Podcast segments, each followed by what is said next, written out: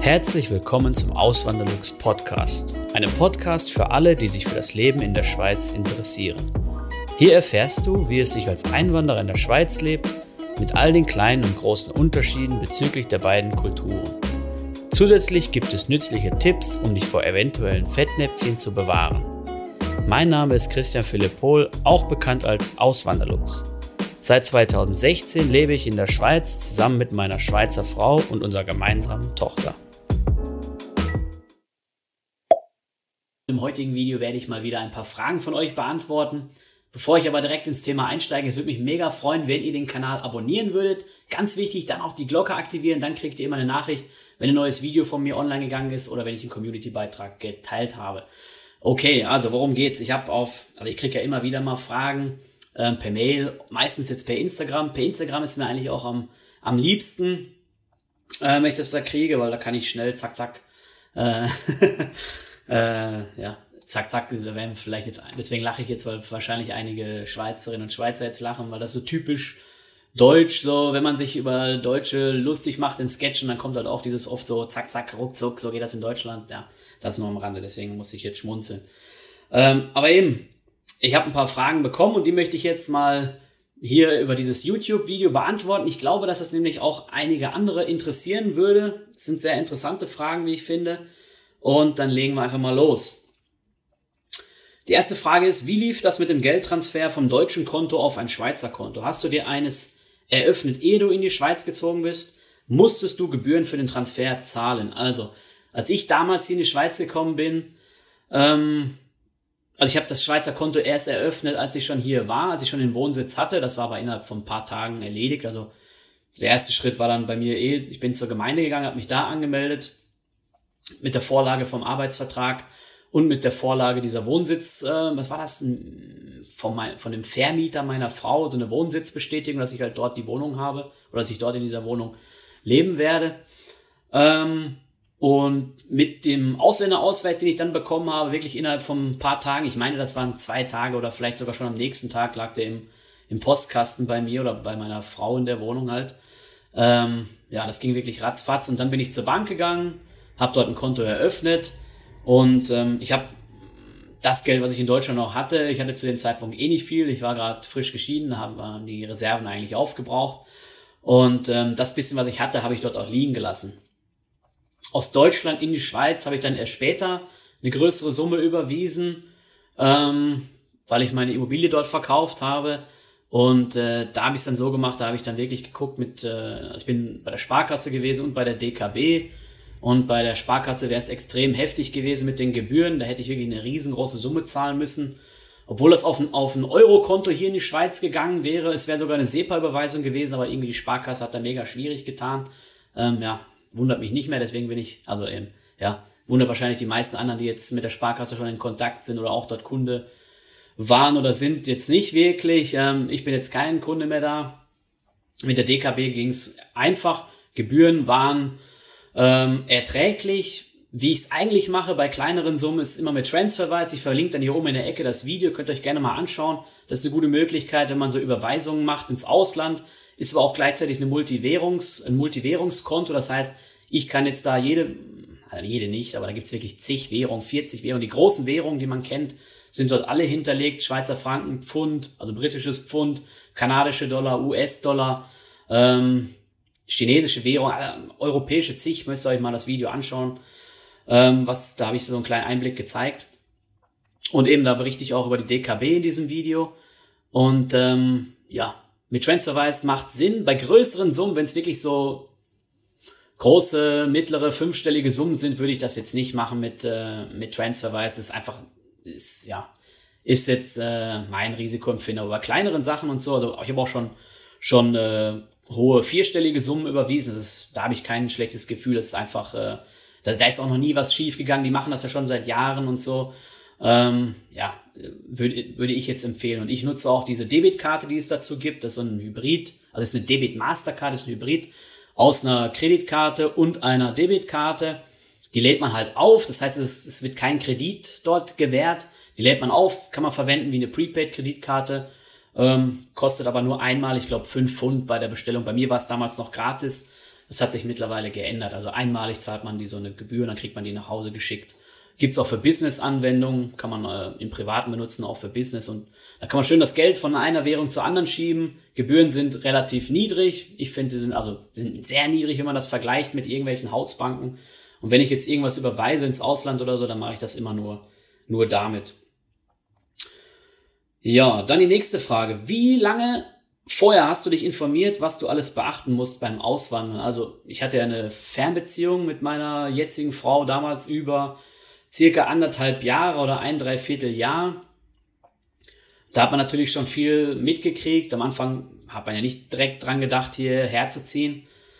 Aber dann mit der Zeit dann schon und dann klar, bin auch ein neugieriger Mensch und dann habe ich halt immer wieder was gefragt und man sieht auch was, wenn man dann hier ist und mit meiner Frau natürlich, die Schweizerin ist, macht, das hat es natürlich auch viel einfacher gemacht.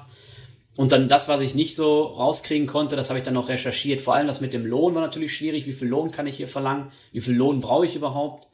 Und ähm, ja, aber ansonsten, wie lange habe ich jetzt, also eben diese, diese Zeit, die kann man jetzt ja gar nicht so nehmen, weil es bei mir eine ganz andere Situation war. Hm.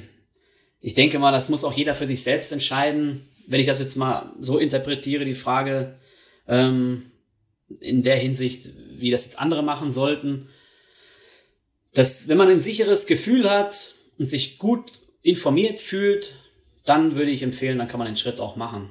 Bei dem einen dauert es vielleicht einen Monat, bei einem ein, zwei Wochen, beim anderen vielleicht ein halbes Jahr oder ein Jahr oder länger. Das weiß ich ja nicht, kommt vielleicht auch um die, auf die äh, persönliche Situation drauf an. Hat man Kinder, hat man keine Kinder, ist man in der Partnerschaft oder auch nicht? Hat man vielleicht irgendwelche Handicaps, irgendwelche Gebrechen oder so? Dann ist das vielleicht auch nochmal ein Grund, warum man dann besser überlegen müsste oder genauer überlegen müsste.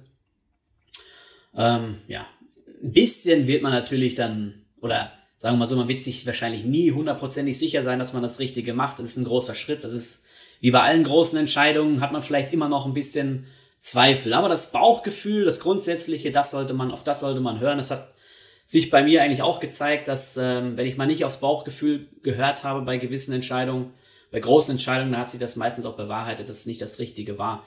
Ähm, ja, und für alle ist die Schweiz auch nicht das Optimale. Ich finde die Schweiz mega cool. Ich bin liebend gerne. Ich will auch nicht mehr weg.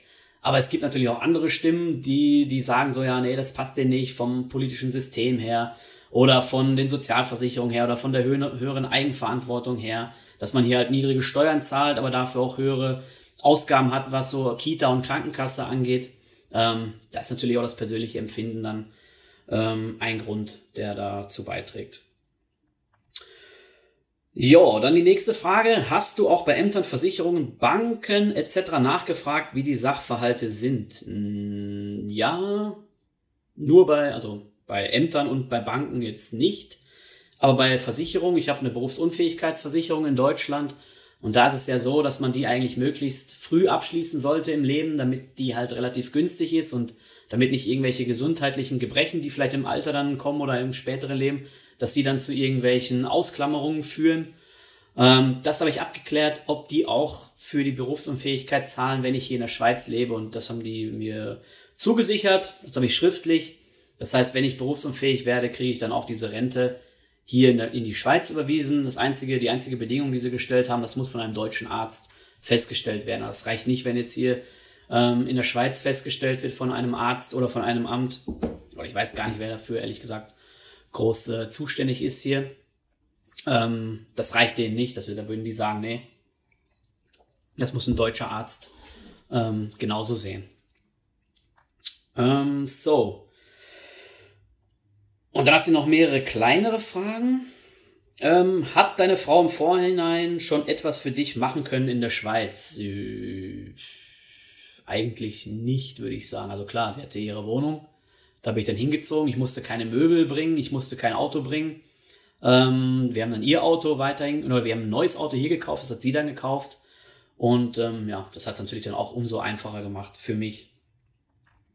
Nächste Frage, wie lang kanntet ihr euch, ehe du zu deiner Frau gezogen bist? Das habe ich ja gerade schon erwähnt, also eben so ähm, ein Dreivierteljahr. Nee, ja, doch, ein Dreivierteljahr, genau.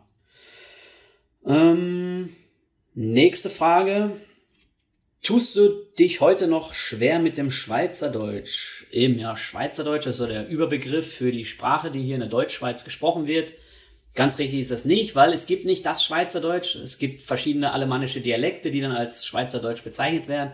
Das heißt, wenn ich jetzt von Zürich hier, der Zürichdeutsch gewohnt ist, wenn ich dann nach Bern gehe, dann muss ich mich erstmal dran gewöhnen, weil das alles ein bisschen anders wird, alles ein bisschen anders gesprochen.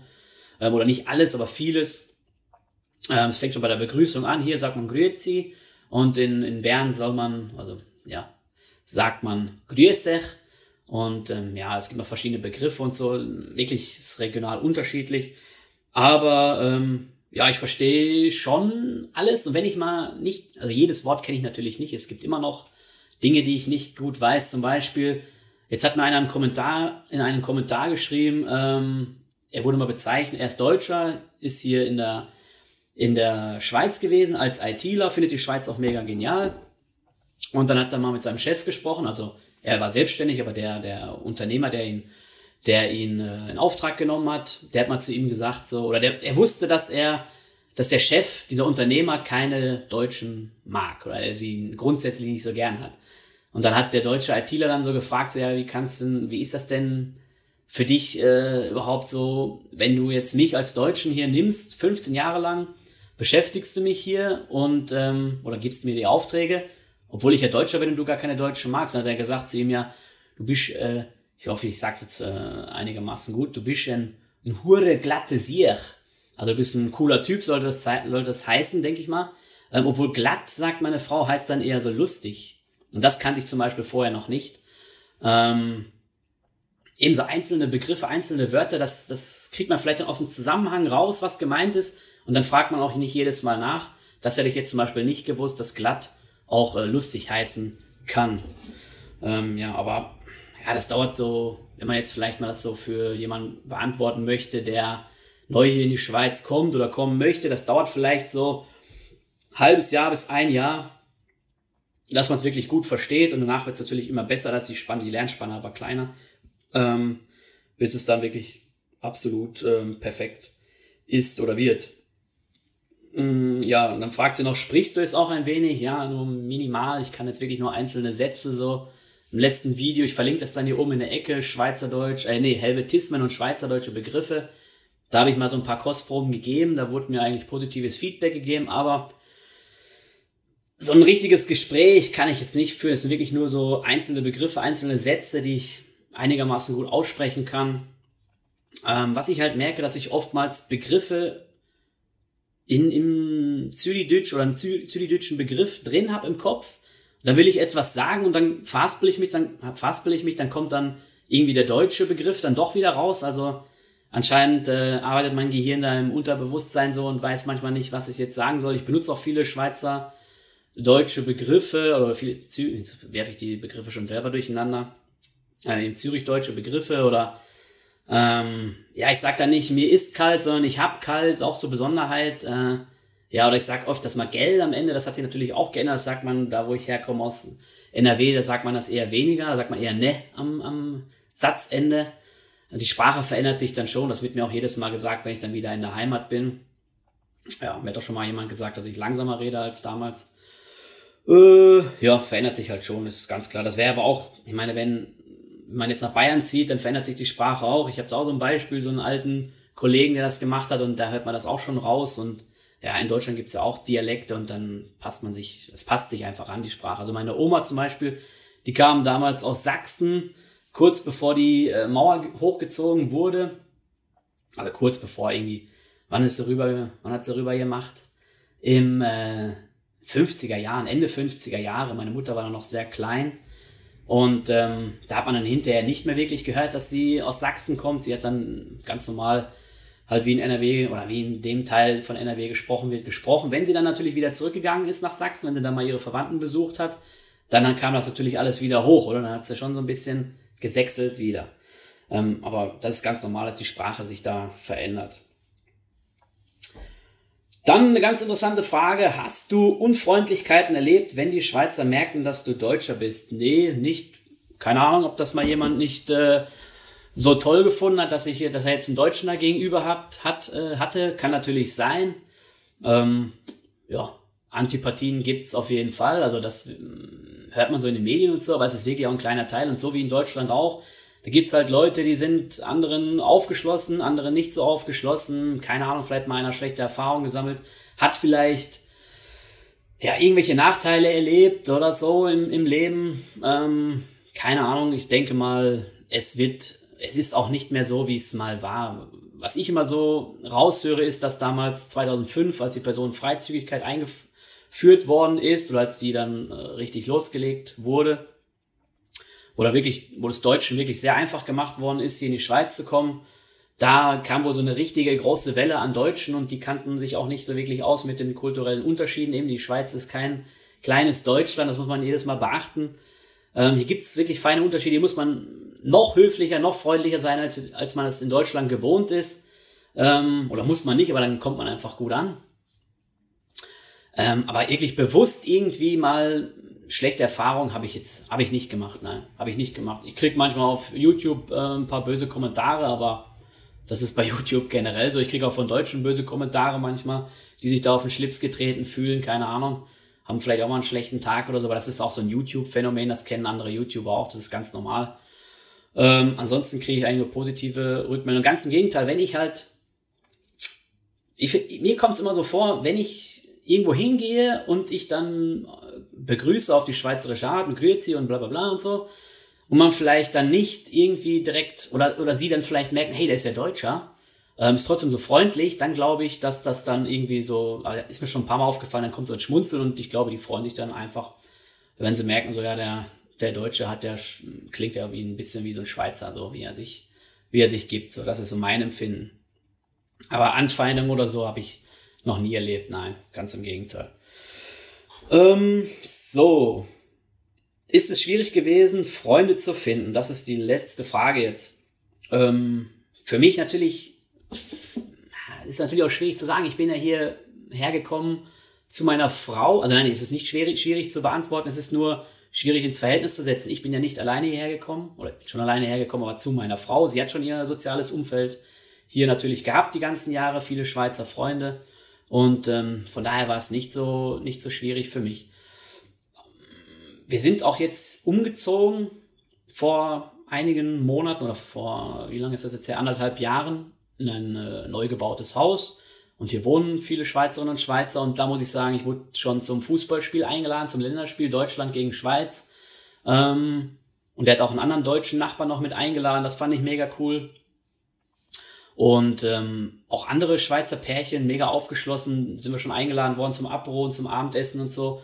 Und die kannten wir vorher beide nicht. Und von daher muss ich sagen, ist mega cool. Und auch der eine Nachbar, der noch hier wohnt mit mir, ähm, eben erst alleine hier ist Deutscher und hat auch super Kontakt zu allen, ist mega beliebt. Ähm, ich denke mal, da kommt es auch drauf an, wie ist die Person. Ähm, ja, wahrscheinlich kommt es darauf eher an mittlerweile, denke ich mal. Ich, ich, ähm, wer hier sagt, der findet keine Freunde, das, also ich will nicht sagen, dass das irgendwie, nein, ich will nicht sagen, dass es geht nicht und so, das ist klar, aber es ist schon schwieriger wahrscheinlich als jetzt in Deutschland. Was man auch sagen muss, es kommt natürlich auch darauf an, in welchem Alter man hier rüberkommt. Wenn man, meine, im, im, wenn man älter ist, findet man eher schwieriger Freunde, als wenn man, wenn man noch jung ist. Oder das kann wahrscheinlich auch jeder bestätigen aus seiner, aus seinen Lebenserfahrungen. Ähm, ja, aber ich fand es jetzt nicht irgendwie wie schwieriger oder so. Ja, das war's mit dem Video. Es sind jetzt knapp 20 Minuten geworden. Ich hoffe, es hat euch gefallen. Wenn ja, lasst gerne ein Like da. Schaut doch mal gerne auf meinem Blog vorbei, auswanderlux.ch. Und bei Instagram findet ihr mich auch. Da berichte ich immer so aus dem alltäglichen Leben, poste ich immer so lustige Sachen. Äh, starte mal Umfragen und sowas. Könnt ihr auch mal gerne reinschauen. Ansonsten macht's gut. Bis zum nächsten Video. Ciao. Vielen lieben Dank fürs Zuhören. Neue Podcast-Folgen gibt es jeden Montag und Samstag um 9 Uhr vormittags. Schaut auch gerne auf meinem Blog auswanderlux.ch vorbei. Dort erfahrt ihr mehr über mich und mein Leben in der Schweiz. Zudem findet ihr mich auf YouTube und Instagram unter dem Namen Auswanderlux.